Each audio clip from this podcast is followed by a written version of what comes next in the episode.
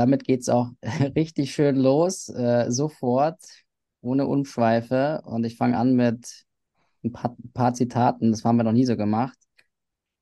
Verheizt sich meine Rente, verheizt sich mein Elternhaus, gegen Habecks Verbotswahn, eine Wärmewende ohne soziale Kälte. Habeck will Energiestasi einsetzen. Und wir wissen jetzt, glaube ich, oder die meisten zumindest, wissen jetzt, um was es geht. Äh, der polemische, polemisch verwendete Ausdruck Heizungshammer oder Heizhammer, äh, den wir in den letzten Wochen, Monaten äh, überall in Medien äh, verlaut, äh, verlautet haben und äh, lesen durften oder mussten. Und damit äh, eben auch heute das Thema Energie und Heizung. Und zwar im Speziellen, weil wir im Titel sagen Hot or Not, ähm, das Thema äh, das neue Gebäudeenergiegesetz und bezüglich Wärmepumpe. Und wir haben deswegen heute äh, einen eingeladen, den ich persönlich eigentlich eingeladen habe, weil ich ihn äh, kenne als, als fleißiger Besucher unserer Ringvorlesung vom letzten Semester. Ähm, da ging es dann mehr um die Klimathematik, aber wir sind eigentlich immer wieder im Klima, in der Klimathematik drin. Das kann man nicht äh, beschönigen oder kann man auch nicht vermeiden. Ähm, das heißt, dieses Mal, äh, Lennart, wirst du uns auffrischen mit deinem Wissen über die, über das Gebäudeenergiegesetz und vor allem aus der Sicht, aus der technischen Sicht. Ja?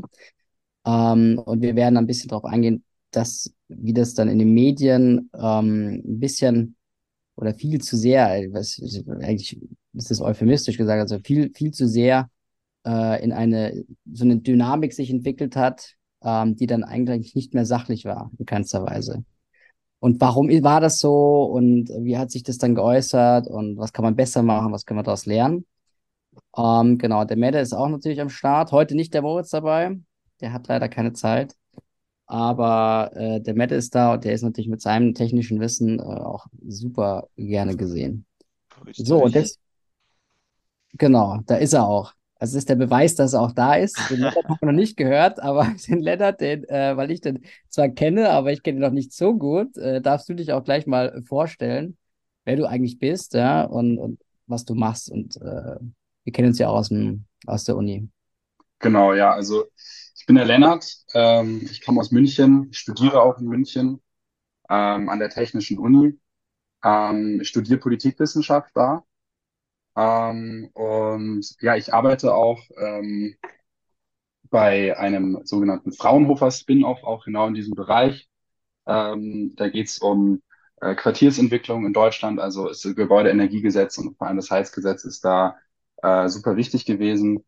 Ähm, das war auch einer der Hauptgründe, warum ich mich dann mit diesem damit auseinandergesetzt habe, über die Arbeit eben und auch einfach aufgrund meines äh, politischen Interesses. Ähm, ja, weil es äh, Heizen und vor allem äh, im Bestand eben eine riesige Herausforderung ähm, ist und super wichtig für den Klimaschutz ist.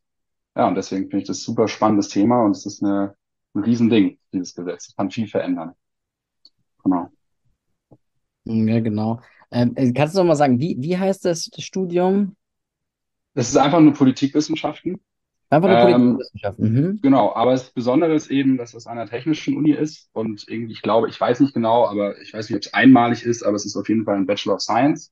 Mhm. Ähm, der ähm, zugehörige Master, also ich bin im Bachelor, der zugehörige Master ist dann äh, Politics and Technology. Darunter kann man sich dann vielleicht mehr drunter vorstellen.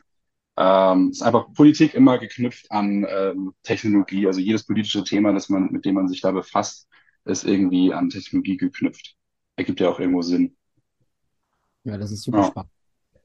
Ja, du hast dich jetzt damit auseinandergesetzt mit diesem äh, Gebäudeenergiegesetz, das ähm, quasi eigentlich, so, beziehungsweise Novellierung, muss man sagen, also quasi eine Erweiterung und Erneuerung des. Gebäudegesetzes. Genau.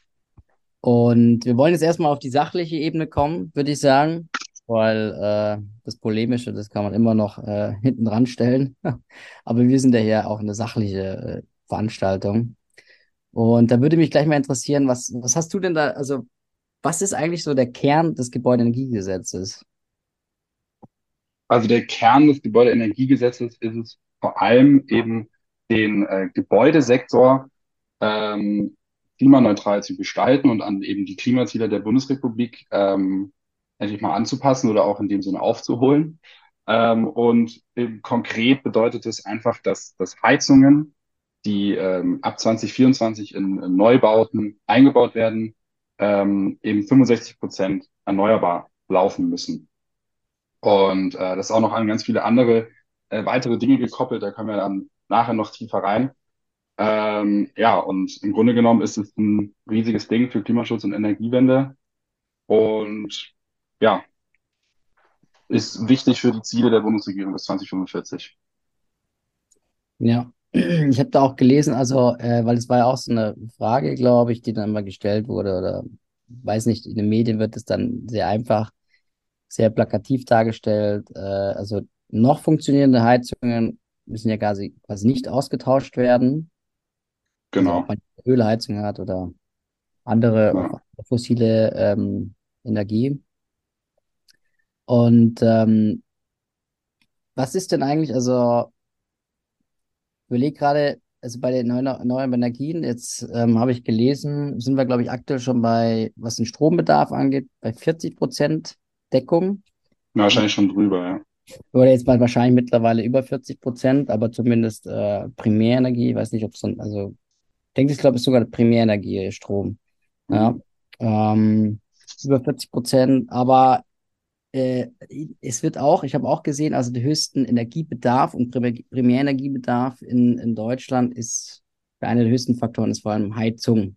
Also es ist irgendwie 20 Prozent äh, werden da veranschlagt. Das An heißt, es, sich der Wärmesektor ja, Heizung meinst du jetzt, also meinst du jetzt aber äh, Industrie, äh, Heiz, also Industriegebäude, die da, also ich, hab, ich hätte gedacht, Industrie ist mittlerweile, also generell der größte Teil, oder? Also nee, das Industrie ist der größte mit irgendwie 45 Prozent. Okay, ja. Dann Aber kommt die Heizung ist genau, das wollte ich, ich äh, genau, verkehrt irgendwie 20 Prozent, Heizung hat, oder Heating oder, oder Wärme hat 20 Prozent. Ebenso, ähm, aber bei Industrie, Gewerbe ist natürlich, sind auch noch andere Bedarfe dabei. Ja, wobei Heizung so gesehen leichter geregelt werden kann wie Industrie, die rund um Mhm. die Uhr quasi Strom bräuchte. Das ist ja wieder, ja, auch ein großes Thema. Mhm. mhm. Das ist natürlich ein interessanter Aspekt, muss ich sagen. Das, äh, der Unterschied. Aber das Gesetz bezieht sich jetzt vor allem auf gewöhnlich Das. Gesetz bezieht sich nur auf den Gebäudesektor, Mhm. Gebäudeenergiegesetz.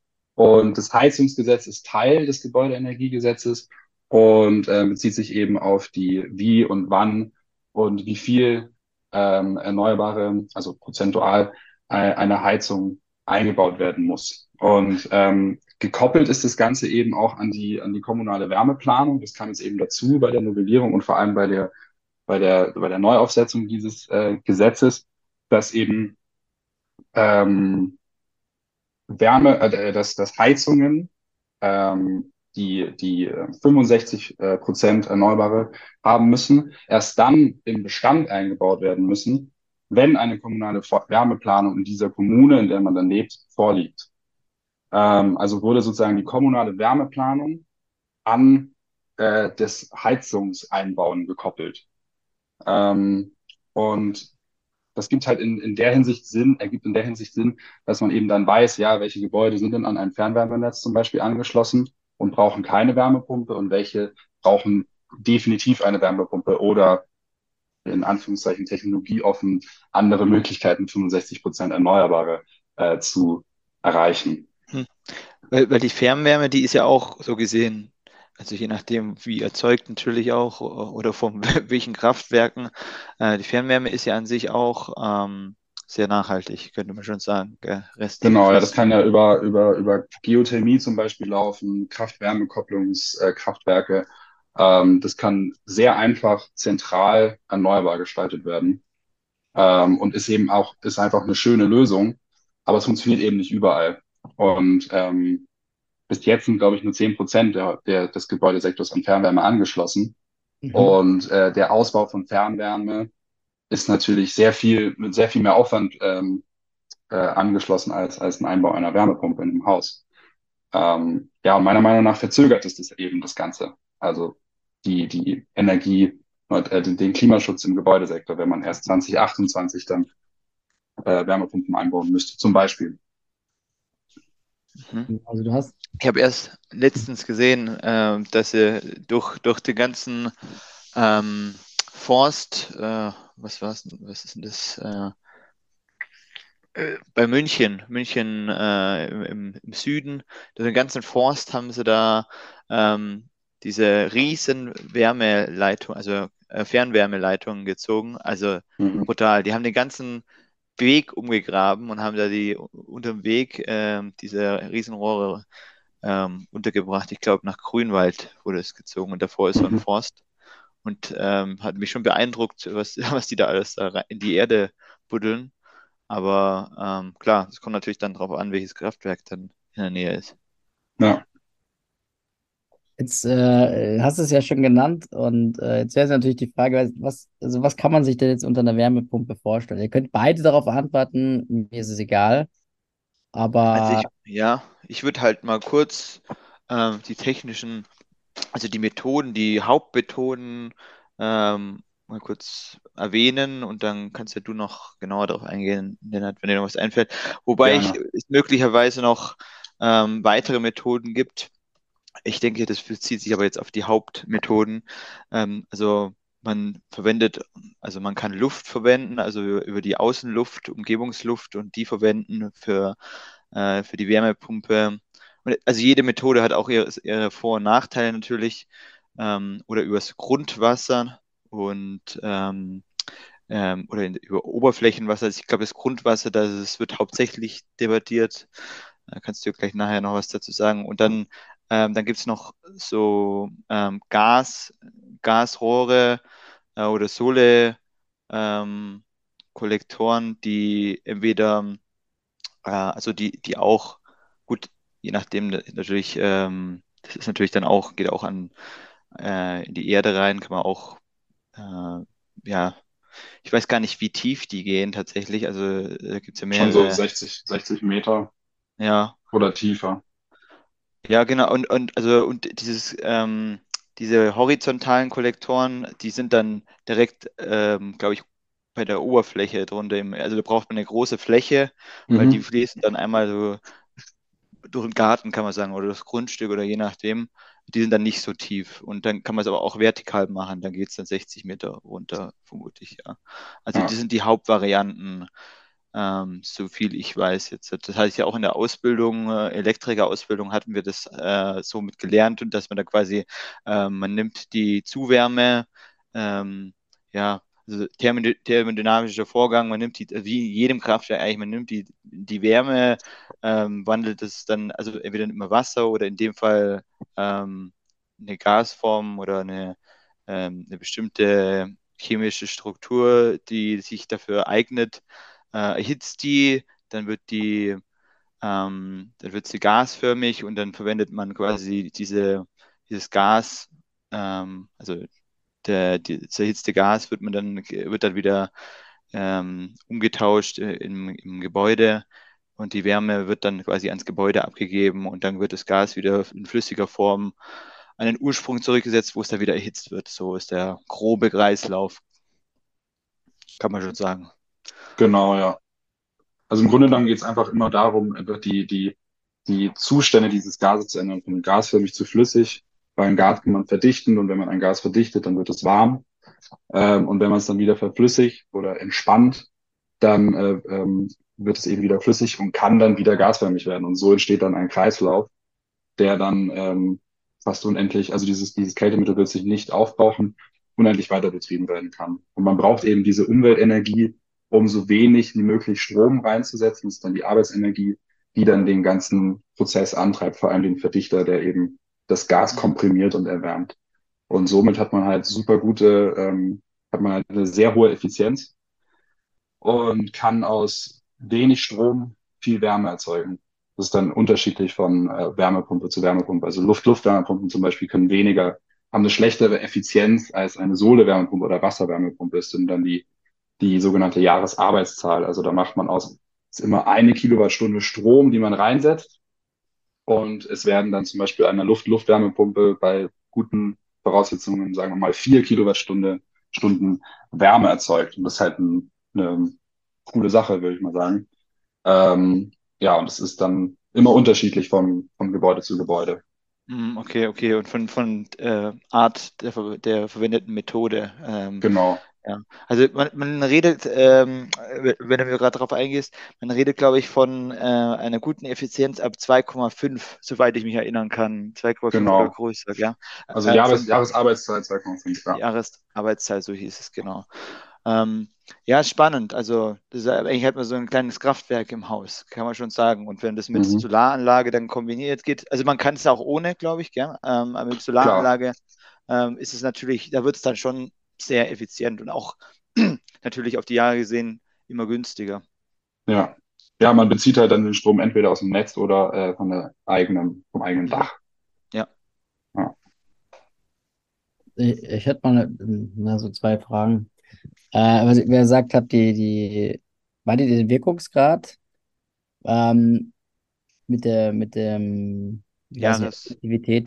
Jahres, Jahres, äh, Jahresarbeitszahl. Ja, die Jahresarbeitszeit? Wirkungsgrad, ist, äh, Wirkungsgrad ist dann quasi äh, um ein Vielfaches größer. Du machst ja dann quasi, äh, wie es der Lennart vorher gesagt hat, aus einem Kilowatt elektrischen Aufwand machst du vier Kilowatt ähm, in Heizkraft, sowas, gell? Oder Wärmestrom. Ja, Ähm, Wärmeenergie, genau. ja, genau. Okay. Äh, Und, und das sollte über 2,5-fach sein, also dass du quasi von den 1, äh, 1 Kilowatt mindestens 2,5 Watt machst.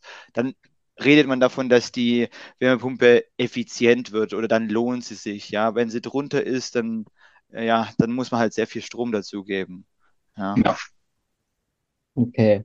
Ja, weil ich habe ja, äh, wir hatten tatsächlich äh, in dieser, ich weiß nicht, ob du da bei der Session dabei warst im Mai, hatten wir zwei Professoren von der Hochschule München anwesend und die haben auch ein bisschen über Wärmepumpe Pumpe und äh, allgemein über Energie gesprochen. Ähm, da kam eben auch diese, also in Englisch, zwar alles auf Englisch, Performance Number, also mit 4,5, so wahrscheinlich war das so der Durchschnitt oder vielleicht das Optimum. Ähm, und haben dann auch erklärt, dass äh, quasi Wärmepumpe, was jetzt die CO2-Emissionen angeht, äh, quasi nur, ja, nur ein Drittel oder weniger als ein Drittel von dem konventionellen äh, emittiert. Und Ja, mhm, klar. Es hängt natürlich auch immer davon ab, wie der, wie der Strommix in dem Land ist. Also wenn man jetzt aus dem Netz bezieht, dann ähm, haben wir ja vorher schon gesagt, dass wir einen Strommix von 40 oder über 40 Prozent haben, mhm, tagsüber sogar fast bis zu 70 Prozent. Ähm, und dann ist natürlich der CO2-Ausstoß wesentlich geringer. Also müsste man den durchschnittlichen CO2-Ausstoß pro Kilowattstunde wissen in dem jeweiligen Land und könnte dann berechnen, wie viele Kilowattstunden die Wärmepumpe braucht, benötigt und dann im Vergleich setzen zu einer Gasheizung. Und da ist ganz klar, dass die Wärmepumpe gewinnt. Ja, das ist, äh, ist korrekt. Ja. Aber äh, Ja, also sie gewinnt, da hätte ich auch noch eine Frage, sie gewinnt ähm, ähm, für die Klimaneutralität, aber gewinnt sie auch, würde sie auch gewinnen vom, vom Preis auf die Jahre gesehen? Ja, also die ähm, eine Wärmepumpe amortisiert sich nach ungefähr 10 bis 15 Jahren. Mhm. Und die Betriebskosten von der Wärmepumpe sind zwischen, je nach Effizienzgrad natürlich, und Strompreis. Wir wissen auch, der Strompreis wird günstiger, der Gaspreis wird höher, CO2-Handel und so weiter.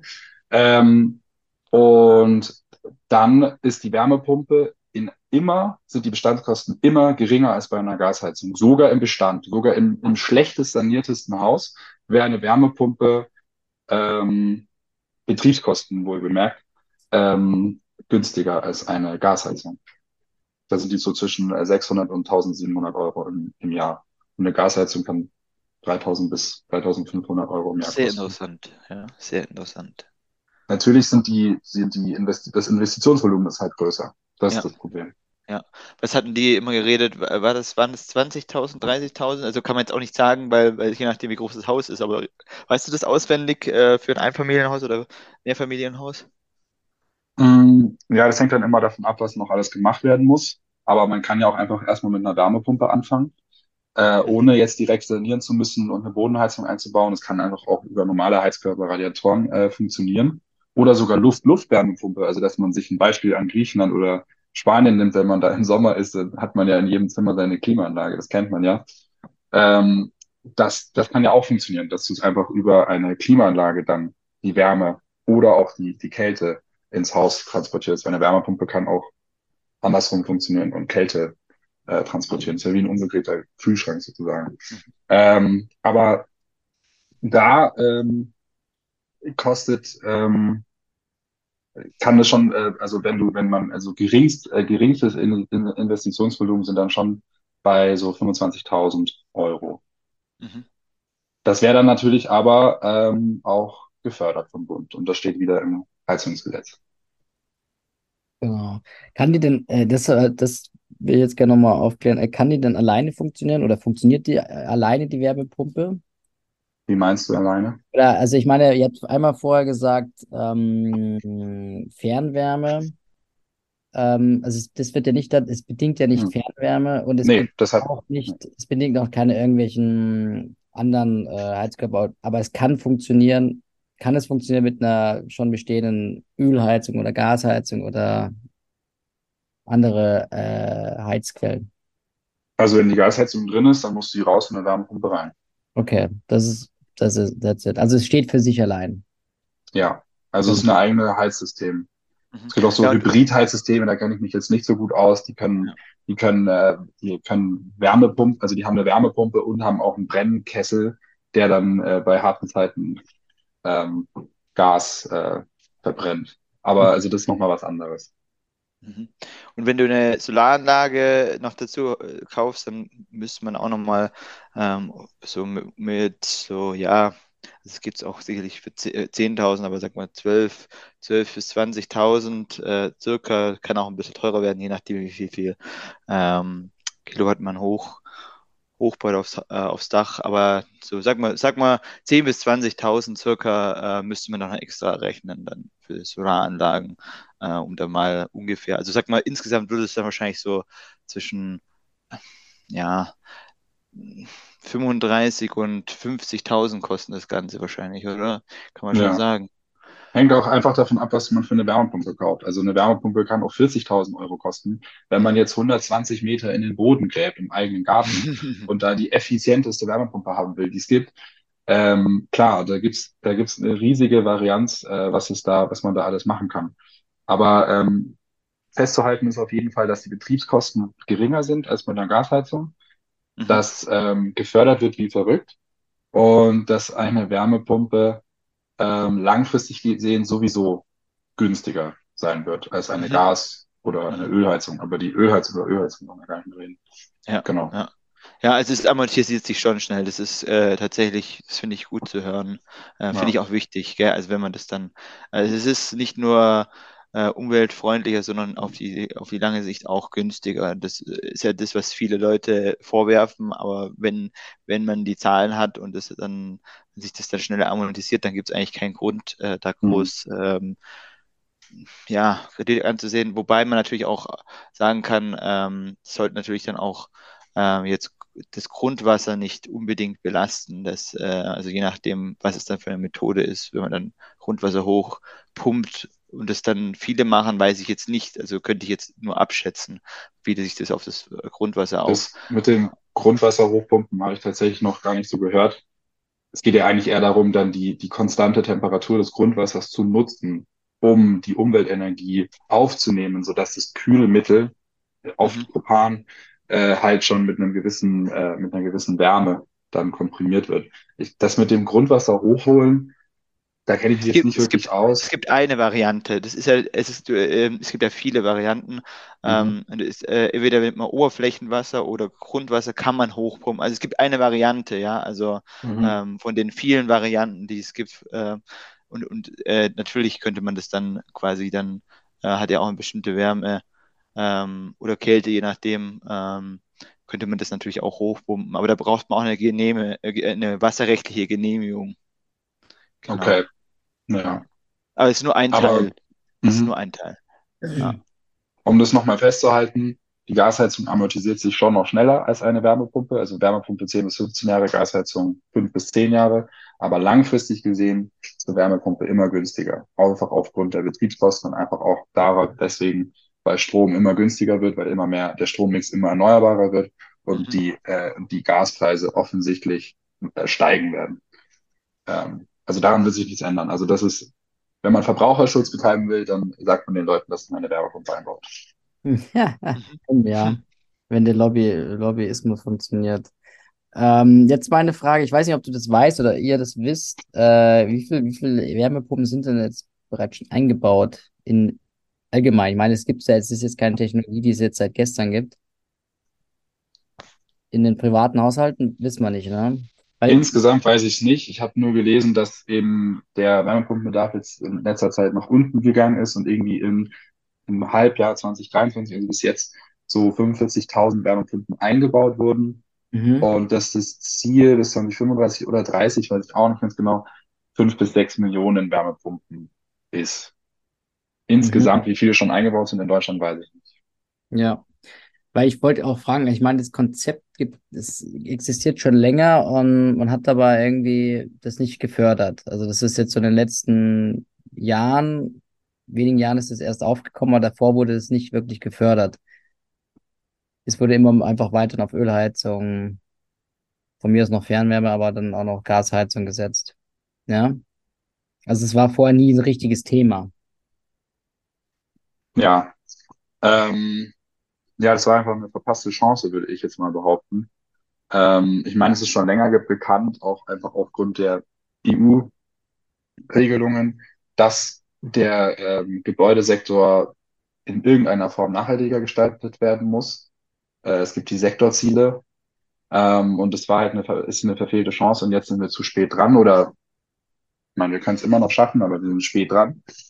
Ähm, und wenn man mit Heizungsbauern spricht, äh, Heizungseinbauern oder Heizungshandwerkern, ähm, dann empfehlen die, empfehlen die dir immer noch eine Gasheizung. Und das ist natürlich ein Problem. Also da muss dann auch der Fach, die Fachkräfte müssen da auch entsprechend ausgebildet werden, um solche Wärmepumpen auch einbauen zu können. Das ist auch ein Riesenproblem. Ja, das ist tatsächlich spannend. Ja, das ist ein wichtiges Thema. Also der, der ist der quasi Lobbyismus in dem Sinne, dass das nicht wirklich äh, langfristig gedacht ist, zu stark noch. Und es ist ja im Grunde auch, was in den Medien passiert ist. Also wieso wurde das denn so? Ich meine, da muss man sich echt mal fragen, warum wurde das so schlecht gemacht? Die Idee dahinter. Ich meine, gibt's gibt's Aspekte, vielleicht weißt du das, äh, gibt's irgendwie Aspekte, die irgendwie nicht so gut sind, äh, was an den Novellierungen ähm, angedacht war? Oder ist das Mm, kritisch? Also ich, ich kann auf jeden Fall kritisch mich äußern zu den, äh, zu dieser neuen äh, äh, Fassung des Heizungsgesetzes. Beim alten Heizungsgesetz, also das den Ursprung bei den Grünen hat, ähm, fand ich die Kommunikation äh, nicht so gut. Also da hat man einfach auch da ähm, es nicht richtig hinbekommen, positive positive Anreize, positive Visionen oder ähm, Narrative zu erzeugen. Also dass man sozusagen, ja, hier, das ist eine coole, innovative Sache, die ist grün und wir fördern euch und was auch immer, sondern es wurde ähm, ja ähm, falsch rübergebracht, würde ich jetzt mal sagen, als so ein Verbot. Also man kann es ja immer framen, wie man will. Also ich fand das Framing da falsch, ähm, aber die, die, die Sache an sich natürlich super gut. Jetzt beim neuen Heizungsgesetz, was ich da total kritisch sehe, ist eben diese ähm, Verschiebung nach hinten und die Kopplung mit dem, mit der kommunalen Wärmeplanung, dass man da äh, eben sagt, ja, bis 2028 äh, kann man noch ähm, Heizungen äh, einbauen, die eben mit fossilen Energieträgern laufen, ähm, im Bestand jetzt. Ähm, und das finde ich eben, da verschiebt man das Problem einfach nach hinten und das geht zu, Kosten des Klimaschutzes. Ähm, und da finde ich auch sehr kritisch diese, ähm, dieses Wasserstoffgetue, würde ich jetzt mal Hm. sagen. Also, dass man irgendwie sagt, ja, man baut Hard-to-Ready-Heizungen ein und das ist eine super Sache. Und ähm, die können dann bis 2030 oder 2045 dann 65 Prozent erneuerbar sein. Ähm, ich finde, Wasserstoff ist, ähm, ist eine gute Sache, aber nicht im, im eigenen Keller. Also das ist eine, ist eine Wette auf die Zukunft. Das kann man bei der Stahlindustrie machen, aber nicht, nicht im eigenen Keller verbrennen. Das ist viel zu teuer. Ähm, ja, also das, das finde ich, finde ich blöd. Und, und vor allem eben auch ähm, grundsätzlich, dass man dieses, dass man das gesamte Heizungsgesetz hätte anders verkaufen können. Also, dass man einfach sagt, dass jeder das macht, was er am besten kann. Die Liberalen verkaufen es als eine super liberale marktwirtschaftliche Sache. Ähm, Förderung hier vom Industriestandort Deutschland, erneuerbare Energien, bla bla bla. Die Grünen sagen innovative, grüne, nachhaltige Idee. Und die SPD kümmert sich um die sozialen Aspekte dieser, dieses Wandels. Und so hätte jeder seine Stärken nutzen können und das Ding wäre gut durchgegangen. Und jetzt kommen wir dann zu dem zu deiner Frage von vorher, warum ähm, die Sache so ein riesiges, die riesigen Wirbel hat, weil eben bestimmte Interessensgruppen ähm, das als Chance meiner Meinung nach gesehen haben, sich darüber zu profilieren auf Kosten anderer. Äh, auch die Medien, klar, die profitieren davon in gewisser Weise. Und ähm, das Ganze ist eben eine hochemotionale Geschichte. Also ähm, die, die, die Bevölkerung hat Angst, diesen, den, das geschützte Eigenheim zu verlieren. Äh, der ganze, es, es hat ganz viele Hintergründe. Also der ganze Immobilienmarkt ist eigentlich in Aufruhr. Es ist kurz davor eine Immobilienblase, dass sie platzt. Ähm, äh, Kredite laufen aus und ähm, Steuervorteile von, also Grundsteuer wird erhöht, also die, das mit der Steuer wird schwieriger für, für Wohneigentum. Und dann kommt eben jetzt auch noch so ein Heizungsgesetz, was so ein Investitionsvolumen für ein Eigenheim erhöht. Und das ist sozusagen das i-Tüpfelchen. Und, und genau das hat, dann wurde dann ausgenutzt. Und genau das ist, ist perfekter Nährboden eben für Interessensgruppen, die, die gegen so einen, ähm, soll ich sagen, nachhaltigen Transformationsprozess sind. Und die Medien ähm, haben sich auch daran ergötzt und auch Profit daraus geschlagen, würde ich jetzt mal sagen. Ähm, und aktiv Fehlinformationen in die Bevölkerung gebracht, die nichts mehr mit diesem Gesetz zu tun hatten. Da war dann die Rede von Wärmepumpe kostet 100.000 Euro oder so. Ähm, und das natürlich Schwachsinn. Und es hat dann Angst geschürt und dann kam zu diesem, kam zu dem, was es jetzt ist. Ja, ich, das hast du jetzt tatsächlich sehr gut, sehr rund äh, und ausführlich erklärt. Das fand ich sehr angenehm. Da muss ich eigentlich nicht viel beitragen. Sehr cool. Äh, ich weiß nur, ich habe noch gelesen im Artikel, ähm, Zeitungsartikel, du hattest ja gesagt, genau, es wurde so eine Art Kulturkampf ne, gegen, gegen also grüne Ideologie oder so äh, genannt. Also es wird wieder die Verbotspartei und so weiter rausgeholt. Und ähm, FDP ist auch, hat sich auch irgendwie zur Opposition gemacht innerhalb mhm. der Regierung. Aber auch interessant, das hatte ich dann auch gelesen, ähm, die Regierung hat natürlich auch recht frühzeitig äh, auf die ga explodierenden Gaspreise re reagiert und das äh, abgedämpft. Und dadurch haben dann irgendwie wurde anscheinend so ein, so ein Gefühl vermittelt, dass da eigentlich alles in Ordnung ist. Man, es gibt jetzt gar nicht den Bedarf, irgendwie äh, Gasheizungen auszutauschen mit Wärmepumpen und so weiter. Das war, ja, das war mhm. ja, ich fand das auch strategisch jetzt nicht so schlau. Ähm, dann nach dieser Beruhigungsphase ähm, direkt mit so einem, mit sowas um die Ecke zu kommen. Da ist es unglaublich nötig, dass es kommt. Ähm, aber hätte man irgendwie, ja, es war vielleicht zu früh oder zu aggressiv kommuniziert. Aber diese Aggressivität in der Kommunikation kam ja auch nicht direkt von der Regierung, ja. sondern dann eben auch durch dieses Durchstechen von den Informationen, die ja überhaupt noch nicht zu einem beschlossenen Gesetz äh, gehört haben und mhm. dann ähm, die Bild da schon drüber berichtet hat, obwohl da überhaupt noch nichts entschieden war. Ja. Ähm, also das hat auch dazu geführt. Also die, das, es lag nicht nur in der Kommunikationsfehlern, sondern eben auch in der, in der Polarisierung und den Sticheleien der Medien. Das hat halt nichts mehr mit Qualitätsjournalismus zu tun, meiner Meinung nach. Das ist ja schon länger ein Thema, dass man da immer gerne Ängste schürt. Also es wird reingeprescht in die Ängste und ja, äh, ja genau, in Populismus. Äh, und ja, das ist generell schon, schon länger ein Problem. Also ich glaube, das ist einfach das, die Hauptgeldquelle von diesen äh, Mediengruppen, die dann einfach gerne da in die Ängste reinpreschen. Das ist traurig tatsächlich, äh, kann man aber schon lange beobachten und es ist nichts anderes. Es ist eins zu eins, wird einfach ja. Definitiv. Ja. Aber, aber, klar, also wenn man dann ähm, da dann sich wünscht, dass, dass dann die Bevölkerung gemeinsam oder auch die Medien gemeinsam sagt, ja, wir wollen nachhaltig werden, dann sollte man in dem Bereich natürlich dann trotzdem irgendwie ähm, persönliche Worte finden. Dass es da nicht so auch, also ich finde es auch immer wieder, die, die Medien spalten sehr die, die Menschen, also was da in den vergangenen Jahren auch an Spaltungen passiert sind, die ähm, ja, das ist, muss, müsste nicht so sein. Also das wird da immer in Gruppen ähm, und dann der eine gegen den anderen, finde ich schade, weil eigentlich könnten wir da zusammen, also wenigstens die Grundlagen für Nachhaltigkeit und ähm, für soziale Marktwirtschaft, die könnte man schon sehr gut gleich, also, also ja, eine, eine, also eine gute Grundlage für alle, eine ethische Grundlage für alle schaffen, finde ich, Ja. finde ich schon. Aber das sind wir leider, ja, gibt es nicht wirklich so.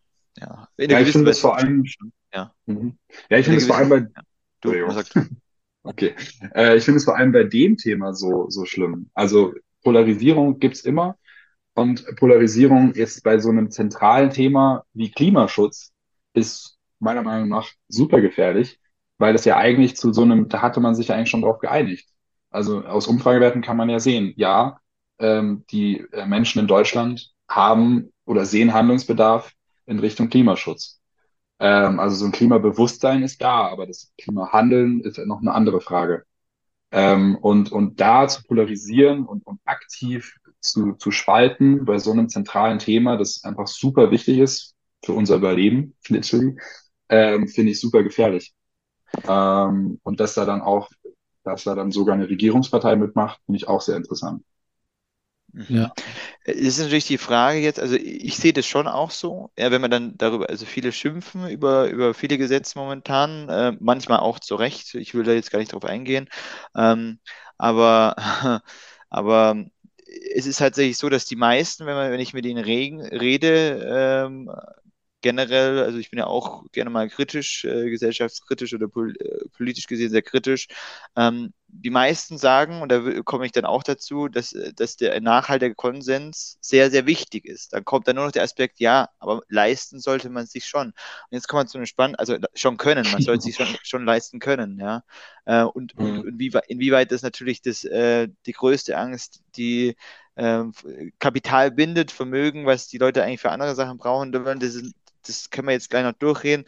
Was wäre denn die Alternative? Aber wenn man, wenn Heizungen an sich eh teuer sind, dann ist es, also sie kosten halt einfach ähm, einen bestimmten Teil, dann ist es ohnehin so, dass man dann alle, alle paar Jahrzehnte eben investieren muss. Man kommt eh nicht drum rum. Und wenn es dann nicht so viel teurer ist, dann ist eigentlich, äh, gibt es jetzt da nicht so einen großen, ja, sollte man jetzt eigentlich nicht so einen großen Auf, äh, Aufruhr machen. Ja, aber was wären denn Alternativen? Und ähm, gibt es andere Preis, also ja, preiswerte Alternativen, ja? Ähm, also ich finde, ähm, hm, ich finde an sich grundsätzlich ähm, diesen Gedanken, dass man äh, so einen Wandel vollbringen kann ohne große Kosten oder mit so wenig Kosten wie möglich, äh, nicht anzustreben. Also man sollte in der Politik immer kommunizieren, Energiewende und Klimaschutz, das kostet richtig viel Geld.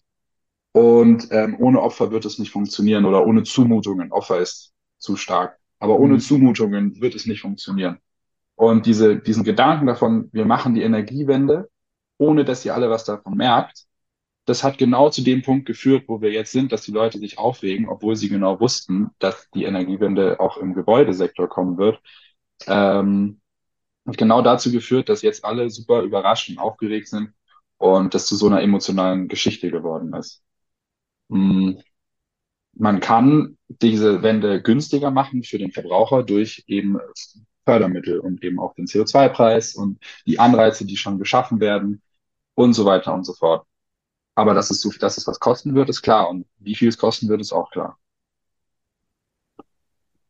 Ich könnte jetzt eigentlich hier so einen lustigen Kommentar, also was heißt lustig, ja, so einen Kommentar äh, vorlesen von zu dem einen Artikel, den ich rausgesucht hatte, von irgendeinem, der hat sich genannt Brotbier. Aber den fand ich ganz, fand ich ganz interessant. Ich weiß nicht, ich würde den vielleicht einfach mal vorlesen. Äh, ist natürlich auch ein bisschen, ja, ein bisschen emotional, aber ist nicht, nicht zu, nicht zu krass. Ähm, genau, ich würde einfach mal vorlesen. Also der hat dann irgendwie mit, Betreff, äh, die CDU wettert gegen soziale Kälte, Fragezeichen, seit wann ist die CDU sozial? Ja gut, äh, man hat natürlich, man denkt wie bei der CSU, Christi Soziale Union, aber ähm, das ist jetzt natürlich auch alles persönliche Meinung. Und dann schreibt er, der Klimaschutz, Energiewende, die Grünen, der Wirtschaftsminister werden attackiert. Der CDU ist jedes Mittel recht, an die Macht zu kommen. Die FDP blockiert und zündelt seit Beginn und sieht sich als Steigbügelhalter.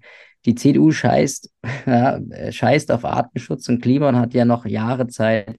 Dabei haben sie doch ihre Untätigkeit mit ihrer Untätigkeit ein Schlamassel äh, uns eingebrockt.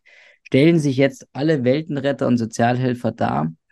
Habeck müsse entfernt werden. Hat die CDU denn jemand für die Maskenaffäre entfernt oder das sauteure Mautdesaster? Herr Habeck hat nach Russlands Gasdrosselung das Land gut durch die Krise gebracht und leiert an, was nötig ist.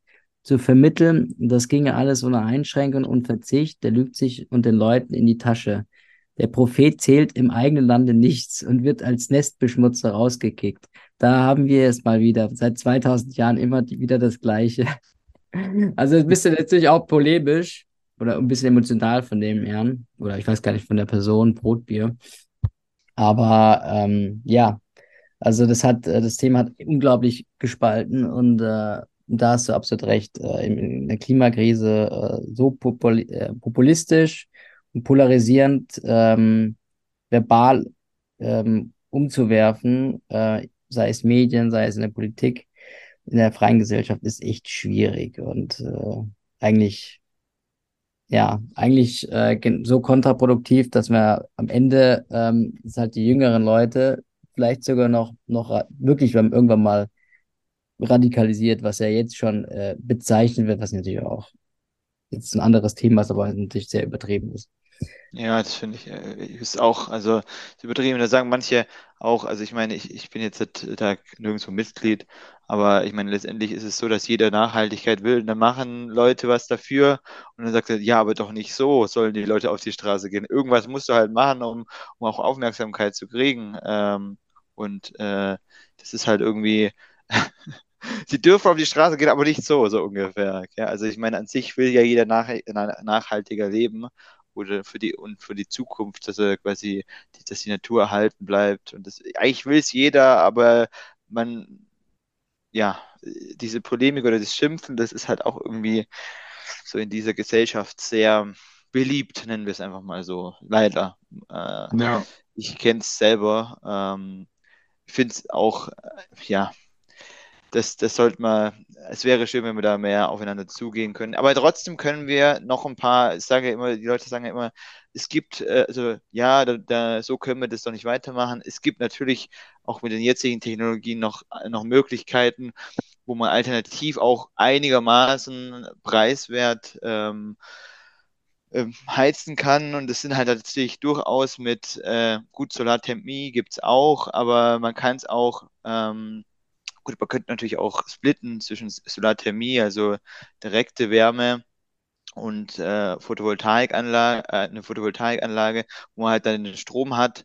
Und da könnte man natürlich auch äh, mit, mit einem Heizungssystem, mit dem größeren Boiler, der dann am Tag heizt ähm, und mit einer kleineren oder gut dimensionierten Batterie könnte man auch relativ nachhaltig sein oder ziemlich nachhaltig und es wäre auch nicht so teuer, ja. Das wäre schon eine Alternative, die ich persönlich auch nicht ganz so komplex finde. Ja, also finde ich, finde ich angenehm, ja. Dann hat man halt, dann wird dann halt das Wasser mit Solarstrom äh, geheizt. Ähm, finde ich ja. an sich auch eine nachhaltige und auch auf die Jahre gesehen günstige Variante, ja. Also finde ich fast, ich könnte jetzt keine Zahlen sagen, wie das jetzt noch äh, zusammen, wie viel das kostet dann mit, mit Wasser, äh, mit, also mit, ne, mit, einer Heizung da, äh, die Zentralheizung, mit der Zentralheizung.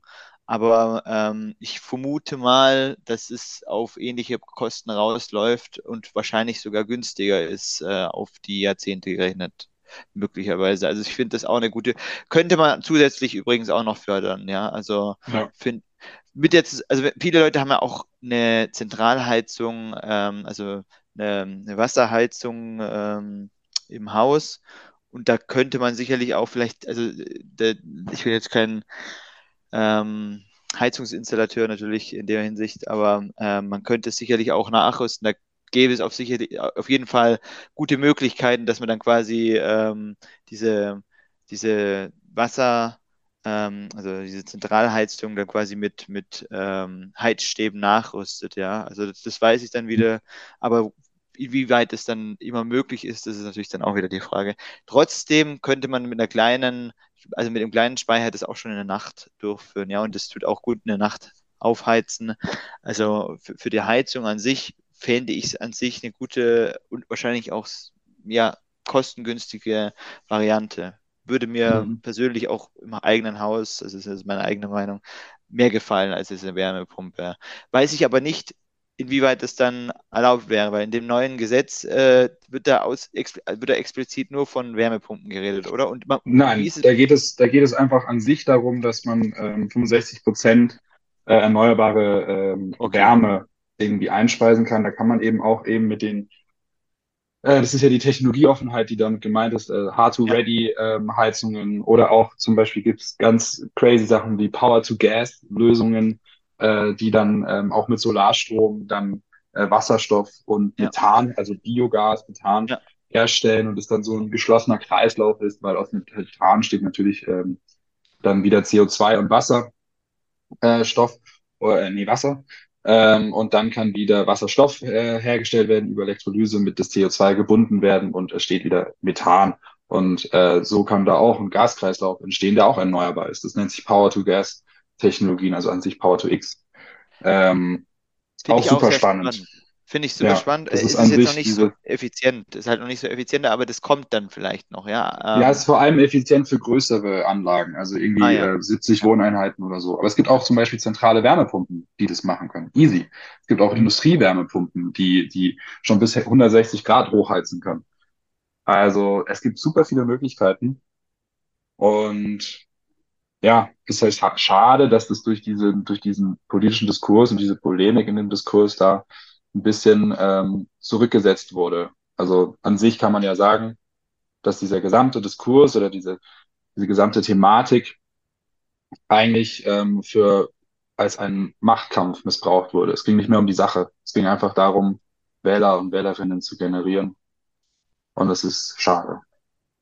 Ja. Ja, weiterhin. Also nicht nur, nicht nur jetzt und das ist weiterhin und es wird ein Riesenthema auch in der nächsten Wahl sein. Ja. Also das ist ja nicht so, dass es jetzt weniger wird. Es wird weiterhin. Das Traurige ist natürlich, also ähm, ob man es dann genauso machen soll, ist eine andere Sache. Ob das die, die beste Variante ist, ist gut schmerzhaft. Du hast es vorher schon gesagt. Also bestimmte Einsparungen muss man halt einfach machen. So ist es halt. Sonst hätten wir es ja davor gemacht, wenn es die allerbeste, günstigste Variante wäre.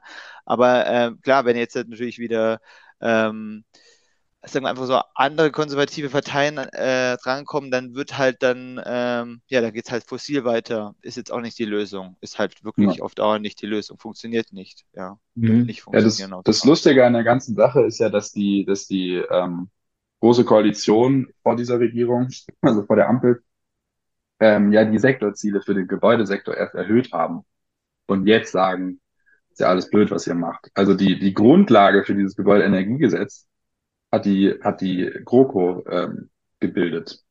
Mhm. Und jetzt kritisieren sie es. Also es geht, das ist ganz offensichtlich nur ähm, um, um Wähler. Ah, oder irgendwie deswegen, einen Profit daraus das, zu beziehen. Ist noch ja, das ist halt schade. Also das ist halt einfach auch wie gleich da ein Beweis aus der Vergangenheit, ähm, dass sie sich davor dafür eingesetzt hätten. Du sagst es sehr äh, diplomatisch, das ist schade.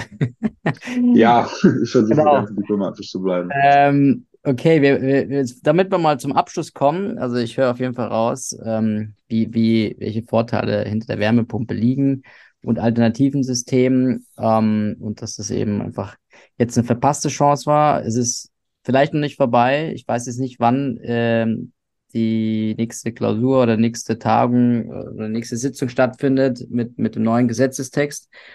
Ähm, wird aber sicher noch dieses Jahr vorgelegt. Und ja. äh, Genau, und jetzt ist jetzt nur eine Frage, die ich noch, das hatte ich, glaube ich, sowieso dir noch geschickt. Können wir denn da irgendwie schon so ein bisschen aus dem Ausland lernen? Ist es im Ausland, also jetzt sagen wir vielleicht Europa oder so, ist es eh, ist es ähnlich? Sind die da, wie steht eigentlich Deutschland da, frage ich mich, jetzt in dieser Debatte? Ja, kurz bevor ich die Frage beantworte, wollte ich noch mal kurz zurückgreifen. Ich ja, finde es nicht, also ich finde es nicht nur eine verpasste Chance. Am Ende haben wir dann ein Heizungsgesetz. Mhm. Das ist super gut, das ist ein Riesending. Mhm.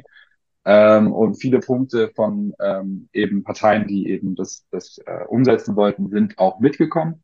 Mhm. Und ähm, die Wärmeplanung ist auch sinnvoll. Man hätte es nebeneinander laufen äh, lassen können und nicht abhängig voneinander machen müssen. Aber es, es ist auf jeden Fall, es ist keine große Erfolgsgeschichte, aber es ist auf jeden Fall was richtig Gutes, was, was umgesetzt wird. Also das wollte ich nur noch mal zum Abschluss sagen. Was wir aus der, aus dem Ausland lernen können, ähm, also im Grunde genommen machen wir es, versuchen wir es genauso zu machen, wie Vorreiter es schon, es schon gemacht haben, wie zum Beispiel Dänemark. Ähm, die, was wir hauptsächlich davon lernen können, ist früher anzufangen, aber dafür ist es zu spät. Ähm, und was vielleicht noch ein Punkt ist, dass man äh, vielleicht mehr auf, auf Partizipation auf, auf kommunaler Ebene punkten kann, also zum Beispiel Wärmeenergiegenossenschaften, das fände ich ganz cool, ähm, die dann so Kraftwerke aufbauen. Ähm, dann könnte man zum Beispiel irgendwie über die, den, den Wärmepreis bei Fernwärme ähm, noch viele Anreize schaffen, sodass der, der Wärmepreis genauso hoch ist wie der Produktionspreis, also dass die, dass die Wärmeerzeuger nicht gewinnorientiert sind, sondern eben dahingehend orientiert sind, erstmal Klimaneutralität zu schaffen und dann vielleicht in Zukunft diesen Markt wieder zu liberalisieren. Ähm, ja, dann, also ich bin ja gerade in Schweden ähm, und da habe ich jetzt habe ich jetzt keine konkrete Policy, die da besser gelaufen ist, aber da habe ich einfach so das Gefühl, dass das Vertrauen in die Regierung und auch in die und auch also gegenseitig Regierung in die Bevölkerung, Bevölkerung in die Regierung einfach viel größer ist als in Deutschland. Und das ist eben auch eine Grundvoraussetzung, damit sowas funktioniert. Äh, das könnte man auch in Zukunft stärken, dieses Vertrauen. Ähm, und das ist eben ganz wichtig, damit so ein Wandel funktionieren kann. Das, ja, habe ich schon gesagt, eben Vertrauen eine Grundvoraussetzung. Ja, finde ich sehr schön, dass du das nochmal betont hast mit diesem Vertrauensaspekt, ähm, weil dann das, äh, wenn der fehlt, dann schafft man einfach einen leichten Nährboden, der von diesen, von gewissen äh, Medien äh, genutzt wird, um eben zu polarisieren. Ja. Gut, gut, Vertrauen an sich, das müsste man sich auch verdienen. Da muss man natürlich schon sagen, gell, Klar, wenn dann da, natürlich. Gell, also das hieß es ja jetzt selber oder auch in den Letz-, äh, letzten Jahren, auch, äh, also gerade mit den ganzen Affären, ähm, muss ich sagen, wird das Vertrauen immer schlechter. Also es ist ja auch so, äh, und auch zu Recht, muss man leider sagen. Und Natürlich. also Dänemark und manche andere Länder äh, im Norden, äh, da ist es tatsächlich so, dass die auch fairer umgehen. Da hast du auch nicht diese, also es sind ja auch wirklich Korruptionsskandale hier. Also, und die sollte man eigentlich auch äh, ahnden oder also äh, zur Rechenschaft ziehen, aber es wird auch nicht gemacht hier. Also das heißt, es wird äh, sogar die Leute, also die, diejenigen, die das machen, die, die sagen, oh ja gut, dann kann ich ja weitermachen und da wird das Vertrauen natürlich immer schlechter. Verste völlig zu Recht, völlig zu Recht auch und das machen in den nordischen Ländern, habe ich jetzt auch schon öfters gehört, läuft es meiner Ansicht nach einfach besser und, und ja. äh, persönlicher und ähm, vertrauensvoller, ja. Und das müsste hier hergestellt werden, sehe ich jetzt momentan überhaupt nicht, leider, leider. Aber es wäre möglich, äh, wenn man da, man könnte die Schritte gehen, ja. Also sowohl ja. das, das mehr zu ahnden oder mehr, mehr die Leute zur Rechenschaft zu ziehen, als auch ähm, da einfach, ja, wie kann man da Vertrauen schaffen? Einfach ähm, mehr, ja, mehr Transparenz ja, eine geschlossene Koalition wäre zum Beispiel mal ein Anfang für Vertrauen. Ja, das ist Klare das. Ansagen, ähm, all diese Dinge. Ähm, andere Narrative erzählen, keine Ängste schüren. Das sind alles so Dinge, die, die, also Visionen, positive Visionen erzeugen. Ähm, und jeder das machen, was er am besten kann. Und dann, ja. ähm, dann hat man auf einmal Vertrauen in so eine Regierung. Ich meine, ja. sowas, was jetzt passiert ist, das kann auch schnell mal zu einem, zu einem ähm, Koalitionsbruch kommen, dann, dann ist das Vertrauen komplett weg. Ja, nicht nur das, also es hätte auch, äh, es gab auch Phasen, äh, gerade in, in der ähm, äh, Corona-Zeit, da hätte es auch, da hätte es auch richtig heftige, also jetzt auch noch theoretisch, aber da hätte es auch ähm, große Proteste geben können und auch Unruhen im ganzen Land. Gell? Ich bin froh, dass es mhm. auch ruhig geblieben ist, aber also das war ja teilweise so zerstritten, alles mögliche, auch in der Politik und so kontrovers und auch so unsicher, äh, das ist fast schon gefährlich geworden wäre. Fast, also da war ich mir nicht sicher manchmal, dass, dass das so, ja. Also tatsächlich könnte man relativ schnell, wenn man da gemeinsam an einem Strang zieht, könnte man tatsächlich sehr schnell, es, es wäre wirklich schnell möglich, wenn du so ja. sagst, äh, mehr Vertrauen zu schaffen und da gemeinsam ähm, an einem Strang zu ziehen für mehr Nachhalt Nachhaltigkeit. Es wäre schnell umsetzbar, wenn ja. das passieren würde. Aber klar, jeder, dann, dann muss man natürlich auch noch in jeder Interessensgruppe unterscheiden.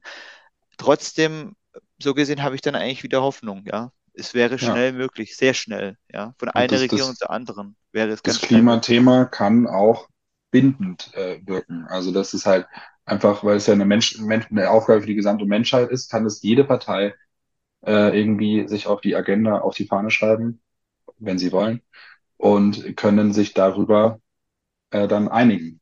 Und der Einzige, der von sowas profitiert, also weil man hat ja in den Umfragen gesehen, dass keine Partei, die versucht hat, das als Nährboden zu nutzen für ähm, ähm, mhm. Wähler und Wählerinnen, keine Partei hat da in den Umfragen irgendwas dazu gewonnen. Die einzigen, die gewonnen haben, ist die AfD. Und das ist ähm, immer so, dass wenn, wenn, wenn Angst geschürt wird und irgendwie Unsicherheit herrscht, gewinnt die AfD in ähm, Umfragewerten. Das ist natürlich scheiße. Entschuldigung. Blöd. Oh, damit wir mit einem positiven Ausklang, obwohl es ist gar nicht positiv, wollte ich noch was, ich hatte jetzt noch eine Zahl gefunden, äh, also weil ich ja gefragt hatte, wie viel Wärmepumpen es denn eigentlich schon in Deutschland gibt. Und ähm, da gab es jetzt einen Vergleich. Also in Norwegen werden bereits über 60 Prozent der Häuser mit Wärmepumpen beheizt. Und in mhm. Deutschland mhm. waren es 2022 äh, 3 Prozent. Ja. ja. Also da ist noch äh, viel Luft. ja. Viel, viel, viel Luft äh, und, und alle, alle möglichen ähm, Varianten für Wärmepumpen Pumpen nach oben. Okay. Ja, dann vielen lieben Dank, weil jetzt, äh, jetzt haben wir es tatsächlich geschafft, das sehr ausführlich zu schreiben, was super ist, weil damit müsste, also jetzt spätestens müssten die Leute verstehen, wie sinnvoll es ist, diese politischen Rahmenbedingungen zu schaffen, weil sonst passiert es nicht und dass wir dieses Vertrauen auch irgendwie investieren müssen. Ich meine, wir wählen ja auch und wurde ja eigentlich relativ hohe, hohe ähm, ich glaube, Wohlwahlbeteiligung war eine sehr hoch letztes Mal und ähm, dass wir dieses Vertrauen auch irgendwie ja nicht nur nicht nach einem Monat schon ähm, ja quasi aufgeben, sondern dass wir das weiterhin konstant halten. Aber ja, ich hoffe einfach, dass es besser wird. Und wenn du noch was sagen möchtest, Lennart, noch abschließende Worte. Ja, ich, ähm, das Einzige, was ich noch sagen kann, ist einfach, dass Klimaschutz sollte keine, keine liberale, keine konservative und keine, was auch immer, mhm. ähm, Agenda sein, sondern ist eben eine Aufgabe für die gesamte Menschheit. Und äh, darüber kann man connecten und darüber kann man auch Vertrauen schaffen. Und ja. Ja. Das wäre eigentlich ein guter Konsens für die ganze Gesellschaft, weil eigentlich wollen es alle. Es wird nur genau. dann geschritten, ob man es so oder so macht oder ist doch wieder alles blöd. Aber eigentlich sollte man tatsächlich da an einem Strang ziehen, was am sinnvollsten ist. Und äh, eigentlich sind wir da gar nicht so weit entfernt, bis auf ähm, genau. So viel eigentlich. So viel eigentlich. Wir machen, wir, das ändern wir in der Zukunft. Wir machen aus dem eigentlich ein äh, entschieden und dann äh, wird das was. Ja, in Zukunft sind wir ja an der Reihe.